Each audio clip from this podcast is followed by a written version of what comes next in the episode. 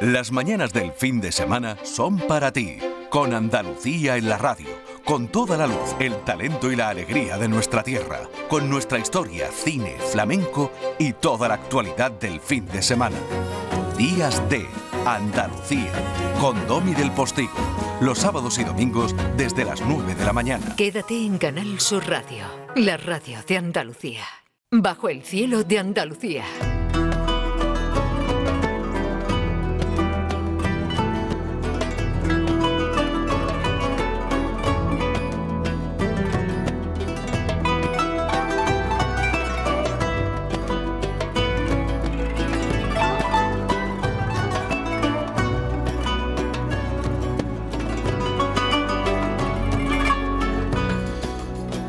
Parte de Egipto estás? Eh, nueve y media prácticamente de este domingo 7 de noviembre.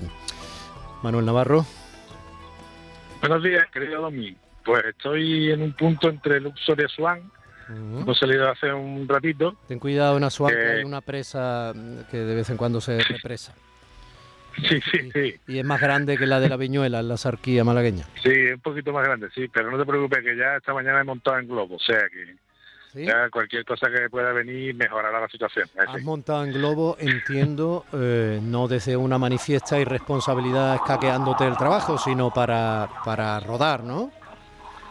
Sí, claro, claro. Sabes que aquí es frecuente el servicio, igual que hay en Andalucía en algunos sitios también, de, de paseos por zonas monumentales y por zonas naturales en globo. Y esta mañana, pues a eso de las 5 de la mañana, ahora aquí local, hemos estado haciendo un vuelo espléndido por otra parte, por encima del, del Valle de los Reyes, bueno, de toda esta zona eh, histórica, maravillosa, que, que se encuentra en el West Bank, en la orilla oeste, como llaman aquí, en la orilla de los muertos en Luxor, ¿no? En Egipto. Sí, eh, ten cuidado cuando entres en las pirámides que yo he visto en... No, no sé si es muy solvente la fuente, pero yo he visto en algunas películas que hay trampas y momias que se mueven y eso. Sí, hay trampas, pero yo no creo que quepa, o sea, que por eso estoy tranquilo, ¿no? Por esa parte. así que... Así que... Tampoco, Así tienes, que vamos tampoco tranquilos. tienes que informar de manera indirecta a los oyentes No, de no. tus dimensiones. ¿no? No, no, que decir, pues los egipcios clásicos eran más pequeñitos y tal, las trampas eran para gente más, más finita, claro. Ahora ya somos más grandes, ya no cabemos en las trampas. Después pilla un pie y eso. Eso es, Pero- eso es interesante, lo que acabas de decir no es ninguna broma, ¿no? Eh, Efectivamente hay una diferencia en la estructura anatómica ósea de los egiptos de hace, ¿cuánto? ¿2000 años? Bueno, desde hace 3.500, hace 3.000, 3.500 años, de hace 3.500 4.500 años. O sea, desde hace, sí, desde el 3.000 aproximadamente antes de, de Cristo a ahora, y eso se ve muy bien, pues por ejemplo, en las momias, ¿no? Que si nuestros oyentes han tenido oportunidad de ver alguna momia egipcia, que evidentemente el cuerpo ha sufrido un proceso, un, un procesamiento y un proceso de secado y de, y de reducción, pero aún así se nota que el tamaño de, de las personas pues era más era menor al, al actual, ¿no? Y lo que se ve también en, la, en cualquier enterramiento, en cualquier tumba, ¿no? Es normal, la medida de la, la altura de la población en general la- va, va al alza y ha ido al alza, ¿no? Ujú, Es así. ¿Y qué estáis grabando exactamente?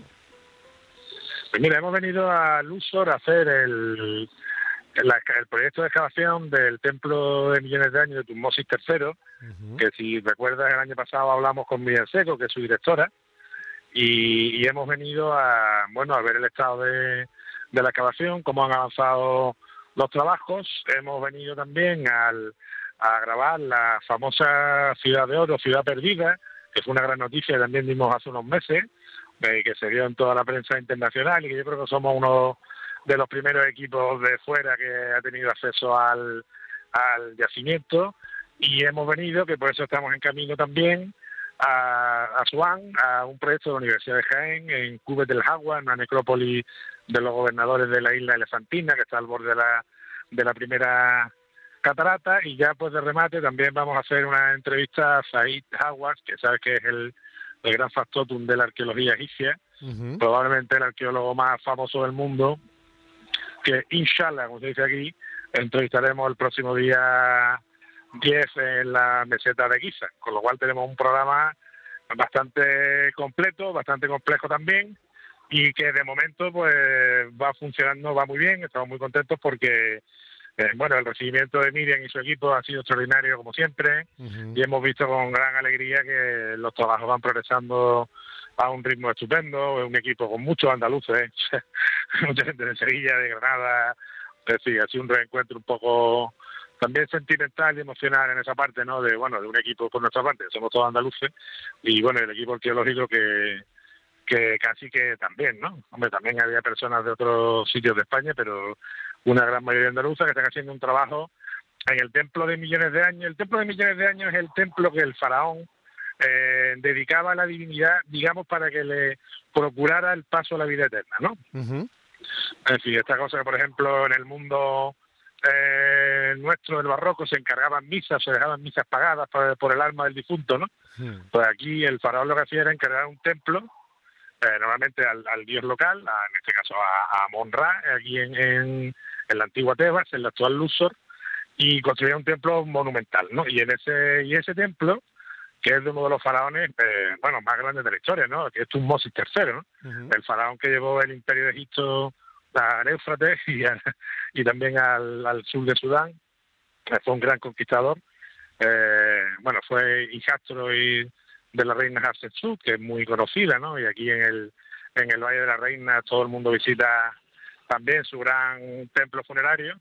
Eh, así que el trabajo que tiene Miriam y su, que tiene Miriam y su equipo entre manos es de una altísima importancia si lo comparamos con, con todos los proyectos que hay, tanto en el Alto como, como en el Bajo Egipto, ¿no?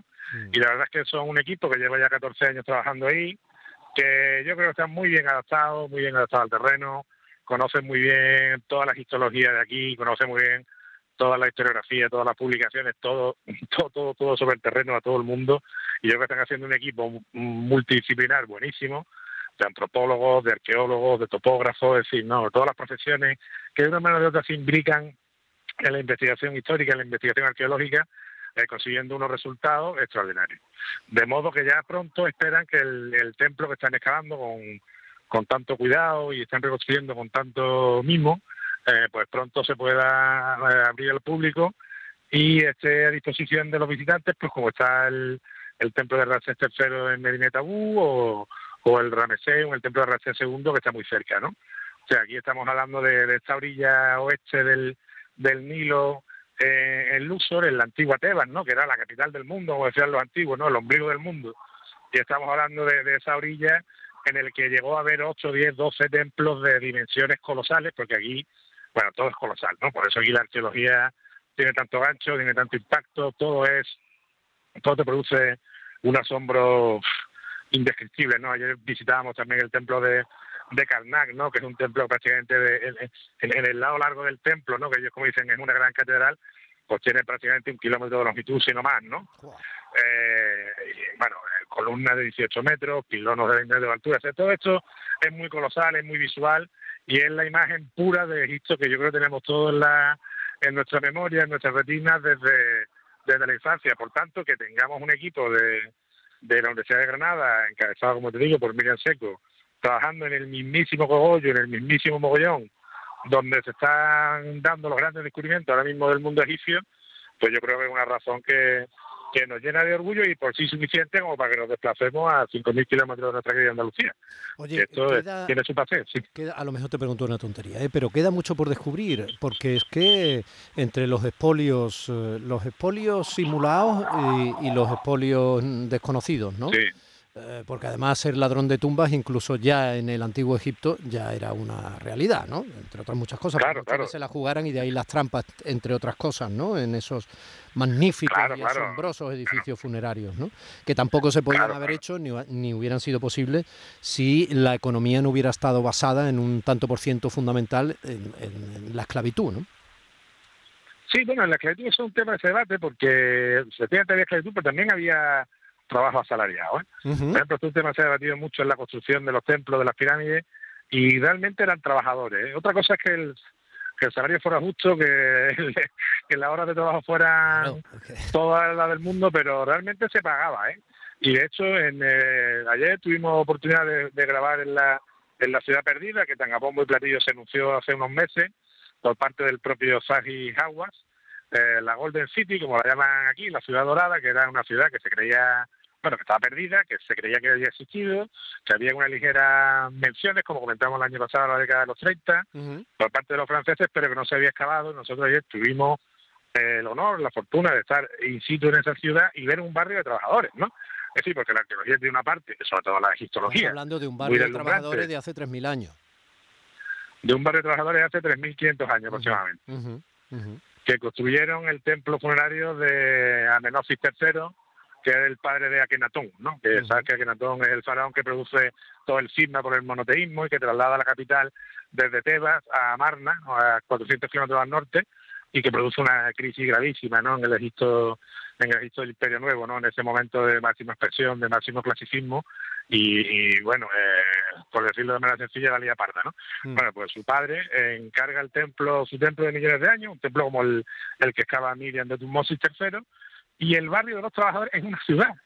O trabajaba tanta gente en la construcción de uno de estos templos que tienen esas dimensiones, como te digo, extraordinarias y esa cantidad eh, de trabajo manual brutal, porque, claro, además aquí todo se hacía con herramientas de piedra todavía, prácticamente no se usaba el metal en la en la, confección de los, de los templos, en la decoración de las paredes, en el corte de la, de la piedra, ¿no? Y, es muy significativo porque ayer vimos casas que todavía tenían conservadas la cerámica dentro intacta, las jarras de cerveza, hasta muertos que habían quedado in situ, es decir, eh, las los muros perfectamente conservados, unos muros en zigzag alucinantes y están perfectamente conservados, son muros de adobe y lo han excavado y hay algunas partes que, alcanzan los dos metros de altura, o sea, son casas que tú te metes prácticamente dentro, ¿no? Mm. Eh, con lo cual, claro, está todo por descubrir. Hombre, está todo en la zona. Ahora que por descubrir quedan cosas, a mí no me queda la menor duda. Otra cosa es que los arqueólogos de aquí, pues evidentemente, como siendo las personas del, del terreno, pues tengan más o menos localizado o tengan sospechas sobre lo que puede existir en un sitio u otro. Pero que pueda aparecer una gran tumba como la tumba de Tutankamón el día menos pensado, pues por supuesto. O sea, es que esto es tan grande, tiene tal cantidad de patrimonio y, ocupa tanto eh, tanta dimensión temporal y tanto espacio. Este es un país bastante grande. La ciudad era muy grande, los templos eran muy grandes y todo es muy grande, ¿verdad? Todo es, tremendo, ¿no? Pues claro que sí, yo creo que puede aparecer de unos pensadores de peso, porque eso es importante, claro que sí. Porque, por ejemplo, ¿Por, ejemplo de toda la saga de gobernantes, eh, eh, de emperadores, de faraones, ¿no? Hablando en la terminología egipcia, que se tienen documentados. Eh, no han aparecido las tumbas de todos, ¿no? Pero se saben que todos fueron enterrados, claro. Claro, claro, claro. Todos tenían una tumba monumental, una tumba con instrucciones en las paredes, donde se tenía, que son esos jeroglíficos maravillosos, en donde se, se jugaba la vida futura del faraón, y todos además también construían un templo funerario dedicado a, su dios, como te digo, con lo cual solamente, eh, y también las reinas, ¿eh? o sea que, y los gobernadores, es decir, cantidad de personas construyendo tumbas monumentales, tumbas riquísimas, con grandísimos ajuares, porque en la creencia egipcia no se deslindaba del todo el cuerpo del alma, ¿no? Esto, bueno, la teología mm. egipcia es muy compleja, ¿no? Mm. Pero de alguna manera se pensaba que el cuerpo podía tener una continuidad, con lo cual, pues la tumba se dotaba pues, del máximo de, primero de instrucciones y de fórmulas mágicas, que es lo que aparece en las paredes, para poder llegar a la otra vida, y por otra parte pues de objetos que pudieran resultar útiles incluso de alimentos también ¿sí? Era frecuente incluir alimentos en, la, en el enterramiento es lo que los ladrones de tumba y algunos expoliadores con mucho pedigrí científico llamaban los tesoros del faraón. Claro eh, obviamente es un tesoro visto desde la perspectiva de quien se incauta de ellos, claro, es, es, lógico, es lógico. Oye, y hablando de las reinas, porque, bueno, tú das por hecho que todos sabemos mucho, pero de Cleopatra hay poco más, pero efectivamente hubo reinas que fueron importantes. Sí, sobre todo aquí destaca una figura por encima de todas, que es la reina Hatshepsut o Hatshepsut, como dicen ellos, más o menos pronuncian así, o Hatshepsut más bien, eh, que bueno, es una reina, en realidad es un faraón, es decir, eh, eh, accede a la regencia por la desaparición de su, de su padre y de su marido, pero ella realmente se nombra, eh, se hace nombrar faraón. Y de hecho se representa con una perilla, con una barba, ¿no? Ella aparecía delante de, la corte eh, como un faraón. Y es una reina que, que es una faraona que, que gobierna durante 20, 20, 25 años eh, y que le cabe el gran mérito de haber culminado la expedición al país de Pun, que era un sitio que se creía medio mitológico, que es donde venía la mirra y el incienso y la sustancia aromática y mágica que se empleaban en los templos, y ella consigue enviar una expedición a través del Mar Rojo, que llega hasta lo que hoy es el cuerno de África, digamos hasta la actual Somalia, lo cual es una absoluta eh, barbaridad en, en, la época en la que hablamos, ¿no? De navegación, hace 3.500 años. ¿no? Donde no, ni existía. Además, van y, además van y vuelven. Donde ni existía el motor de explosión ni el ave. Oye, eh, nada. Eh, hablando de sustancias mágicas y tal, eh, ¿qué, ¿qué, es lo que desayunáis ahí? Bueno, pues aquí desayunamos de todo. Pero vamos, mucho. Eh, hay de comida local, hay el pan que es muy rico aquí que se hace y está y se le añaden salsa, hay desayunos occidentales, hay de todo. Aquí, afortunadamente, pues para los occidentales cuando venimos, eh, bueno, se nos trata bien y, y es un país bastante cómodo, vamos, la verdad, ¿no? Ahora, calor te digo que hace como, ahora mismo, hace como puede hacer en Sevilla en el mes de agosto, vamos, o sea. Mm. O sea, que no. Pues Córdoba, vaya. O sea, hace, todos los días llegamos 37, 38 grados, o sea que. Pues nada, así y un sol muy fuerte. Así te sientes como en casa. El sol, acuérdate, es que el sol en realidad es quien estaba detrás de las deidades de Amon-Ra, que era la máxima deidad. En realidad era el dios sol. ¿Qué quiere? Que, que hagan Egipto. Pues un sol de justicia. Y esta mañana le hemos visto salir allí de y todo el mundo desde los globos ha hecho un saludo. Ha sido una cosa muy graciosa. Oh, qué bonito. Está muy bien. Espectacular. Oye, ¿la semana que viene seguís ahí? Sí, sí, seguimos y seguiremos contándote. Sí, porque es, es bonito y es, me parece un lujo además poneros, poder teneros ahí, ¿no? Es un, es un puntazo. Bueno, pues saluda a todo el equipo con muchos cariños y no te pongas de claro perfil sí. como los jeroglíficos y hablamos el domingo que viene. Seguro que sí. Un fuerte abrazo a todos. ¿Cómo se, hasta dice, el domingo. ¿Cómo se dice hasta luego en egipcio? Eh, no lo sé, no lo tengo, lo tengo en la libretilla, pero no lo, lo tengo que mirar. Anó, anótatelo y de paso ya también el, el, el, hola, ¿cómo está? o algo así, para cuando hablemos el domingo que viene. Sí, no, yo solo sé decir gracias en árabe, que es shukran, pero además ya no sé decir otra cosa. Sí, sí. O sea, shukran. Insha, inshallah, que es un poco lo que... Inshallah, es, bueno, ya sabes. Bueno, eh, si Dios quiere, señor, Dios esté contigo, si Dios algo así, ¿no? Exactamente, algo así, algo así. Un abrazo, Indiana. Fuerte abrazo. Domi del Postigo, Días de Andalucía, Canal Sur Radio.